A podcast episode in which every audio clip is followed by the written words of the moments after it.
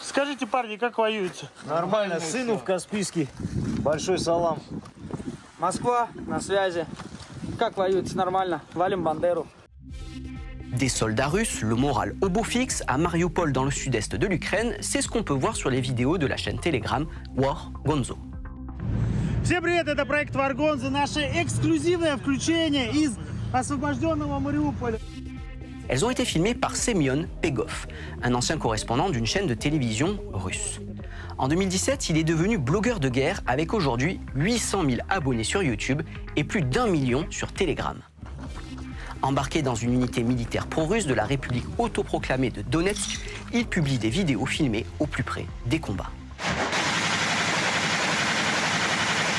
Et surtout, il véhicule un récit pro-Kremlin de la guerre qui frôle souvent la désinformation. C'est ce que nous a expliqué Jack Margolin, qui étudie les conflits au sein du Centre d'études avancées sur la défense aux États-Unis. He is actually he's a journalist by trade. After the invasion of Ukraine, he really leaned into that and sort of took more of the direct route of um, clearly being a Russian propagandist and also uh, more directly supporting folks involved in the conflict.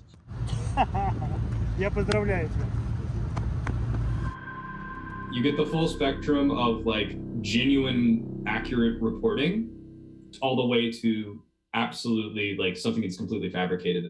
They're pushing this the same message that Ukraine is conducting a genocide, that Russia is here to save these these these populations. This is an effort at, as they would say, denazification. Вам рассказывать еще любопытные факты, которые докажут те военные преступления, которые совершил Азов и другие украинские неонацисты. There are a number of channels um, that are very, very pro-Russian, and that are run by people that kind of sit in this place between journalist and combatant. Maxim Fomin, Levan Tatarsky, yeah, he starts as a as a fighter, right? Like he serves in the Russian military, he serves time in prison, he volunteers in the Donbass, and then he like rebrands himself as a sort of like journalist content creator. Those guys also feed into a sort of broader audience, and this is, I think, the real utility in Russian propaganda. Семен, здравствуйте. Как обстановка в Мариуполе? Как э, выполняется приказ Путина остановить штурм? Женя, приветствую тебя. A lot of that material will be effectively laundered through either Russian state media or it'll be picked up by a foreign journalist that maybe doesn't understand the context and it'll be repeated. So all of that is reason to be extremely cautious when reporting on these guys. They are actively misrepresenting a lot of things that are happening, but um, they can also be a useful window into things we might not otherwise see. Aux observateurs de France 24, nous documentons depuis plusieurs années les abus des Kolweogo, des comités de vigilance constitués de civils pour faire face aux problèmes d'insécurité au Burkina Faso. Le 20 mars dernier, un lecteur que nous appellerons Jean-Yves a été témoin du traitement réservé aux personnes interpellées par des Kolweogo de Ouagadougou.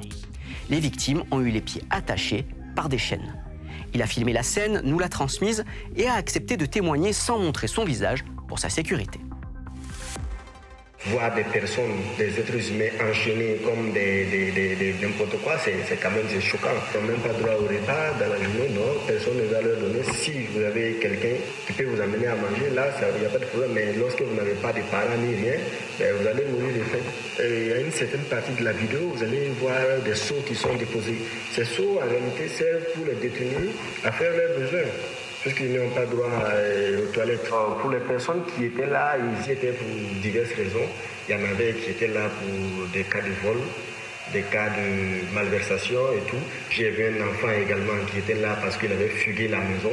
Je pense même pas s'il a 12, 14 ans. J'ai vu un jeune homme également qui était là. Il m'a dit qu'en fait, euh, il avait des soucis avec ses frères concernant l'héritage. Donc, il lui collait des trucs pour pouvoir l'écarter de l'héritage. Nous avons contacté Samir Abdul Karim Ouedraogo, qui se présente comme le rapporteur du chef d'état-major des Kolweogo.